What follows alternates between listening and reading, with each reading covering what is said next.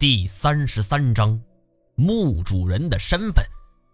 除了这些壁画，最引人注目的还是要数祭台了。这座祭台有五六个篮球场是并排大小啊，四个边角分别有一根石柱，上边雕刻着四种不知名的动物。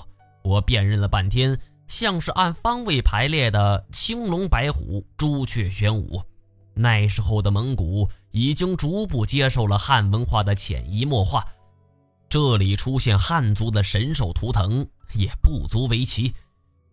祭台走上去，一共有三层石阶，最中间是一张石床。我没想到祭台上会有石床，这张床是干嘛的？难道说要在祭拜天地的时候当场？表现一场爱情动作小电影吗？不过相比眼前，最令我费解的是八百媳妇儿、察合台汗国以及现在的石塔中为什么要有祭台？这三处古墓的相似点分别是跟蒙古有关，有祭台。谁会在古墓中举行祭祀仪式呢？八百媳妇的祭祀区中有成堆的尸骨。而察合台汗国的祭台则是一个机关，可是这里的祭台却是平平无奇。难道说只是一个普通的祭台吗？思来想去，我都觉得这不合常理。我问金锁，他这么多年的摸金生涯之中，可曾遇到过这样怪异的情况？金锁则是一本正经地说：“哎，有啊。”八百媳妇儿和查什么国，还不就有这种情况吗？看来这小子是指望不上了。而正在纳闷的时候，头顶就传来了隆隆的响声，我的神经是立马紧绷起来。这种完全是石头的建筑，不可能平白无故发生这样的动静。我仰头看去，只见头顶的天花板正在往下压来。坐视不管的话，不过一时片刻，我们就会被压成薄片快快快快，这边！金锁是急忙招呼我们往楼梯跑去。可是他刚说完这句话，楼梯前就突然闪出一道厚重的石门，跟我们在六层所遭遇的情况是一模一样。所有各有一扇石门，就挡住了楼梯。金锁是不管三七二十一了，就翻出了炸药。娘的！左右是个死，今儿谁也别拦着。我一想吧，反正水位都已经漫到了七层，也不在乎什么虹吸不虹吸了。头顶的整块天花板已经要压了下来，我们没有时间去琢磨别的办法了。我也陡然变得是豪气干云，厉声喝道：“傻他娘的！”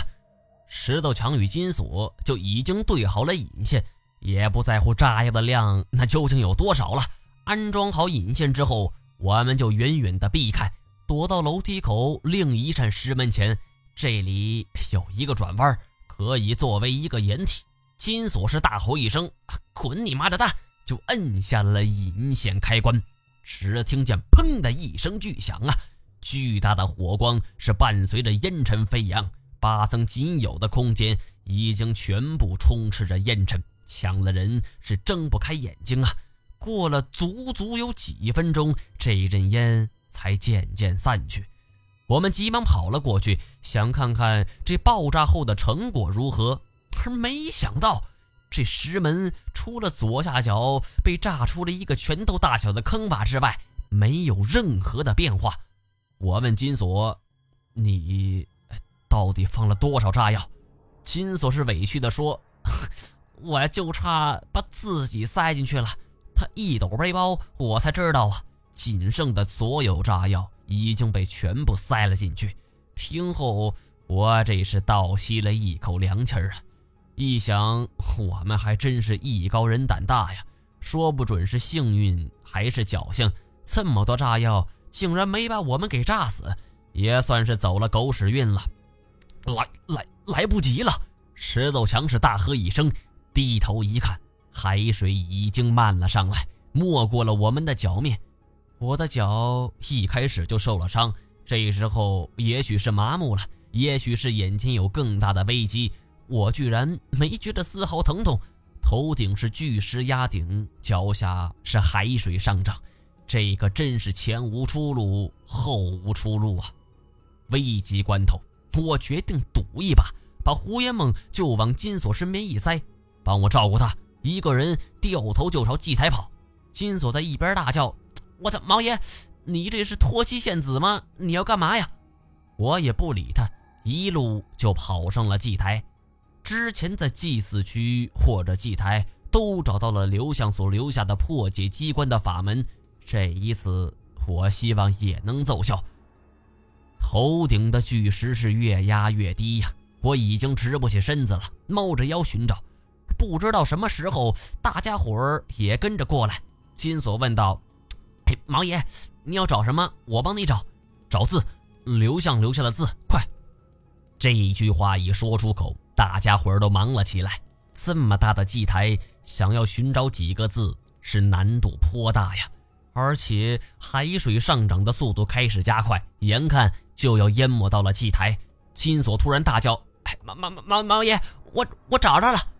因为高度的限制，我们站在祭台之上已经改成跪姿了，但我还是跑了过去，而看着祭台上所留下的字，没错，就是刘向的字迹。入此林者，当有飞天遁地之术；林入深海，无觅其踪。九九归一，寂鸟交从。我艰难地辨认着这些字，心急如焚呐！心说：“我的刘老先生，哎，人命关天，你就不要在这拽文了。”直到下一句，我才看清楚：“天石四柱，震海分红，扭转乾坤，朗朗晴空。”刘向留下的内容只有这四十五个字，这几句打油诗似的言语弄得我是彻底懵逼了。但这时候那也不能犹豫啊！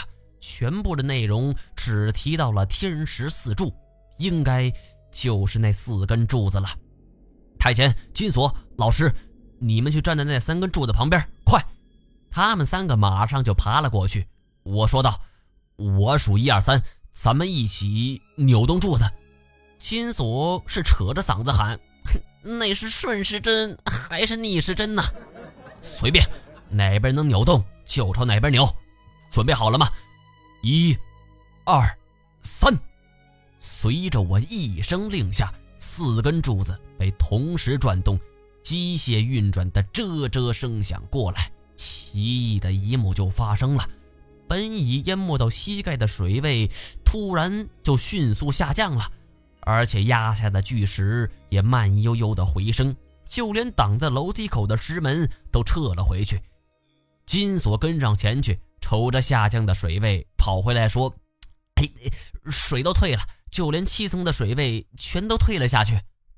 看来这座石塔更像是一个精密的仪器。”每一步都经过了仔细的测量，这一点从它自带的排水系统就可见一斑呐。我坐在祭台的台阶之上，是大口大口的喘着气儿，既有劫后余生的侥幸，又有连番折腾下来的疲惫。每一个人的脸上都是喜悦与疲惫。金锁坐在我的身边，他看着我，又瞅了瞅胡烟梦。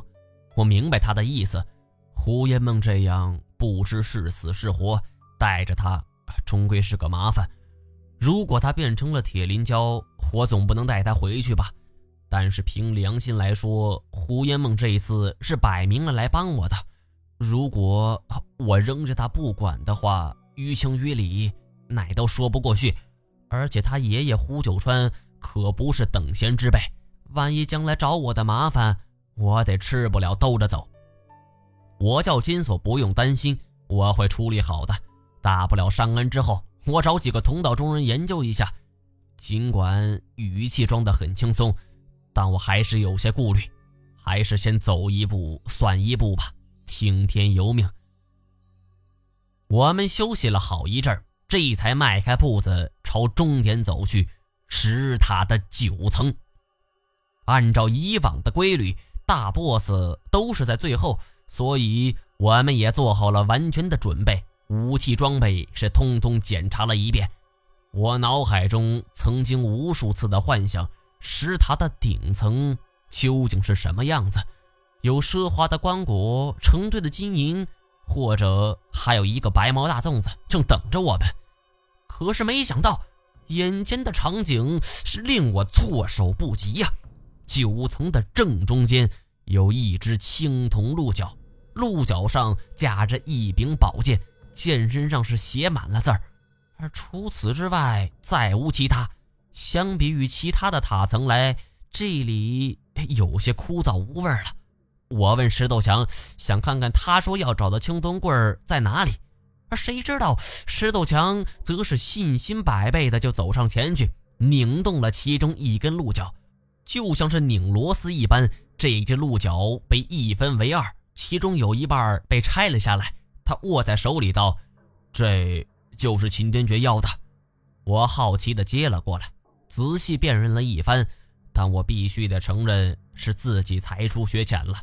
我辨认了半天，也无法判断这是一件什么东西，兵器、祭祀器具，头都想大了，也想不出个所以然来。